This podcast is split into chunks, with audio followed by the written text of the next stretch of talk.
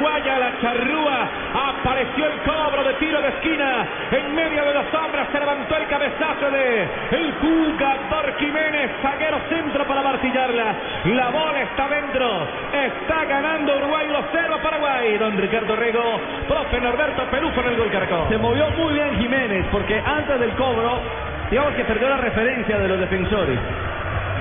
Se retrasó sobre el punto penal y luego giró para atacar la zona. Le ganó la posición a Paulo da Silva y antes de que llegara la marca del experimentado zaguero central, ya estaba completamente posicionado. Con categoría, con seguridad y autoridad llegó Jiménez al cabezazo, el defensa central del Atlético de Madrid y logra convertir un lindo tanto. Le pone emociones al juego, lo buscaba Uruguay y ya gana 1 a 0.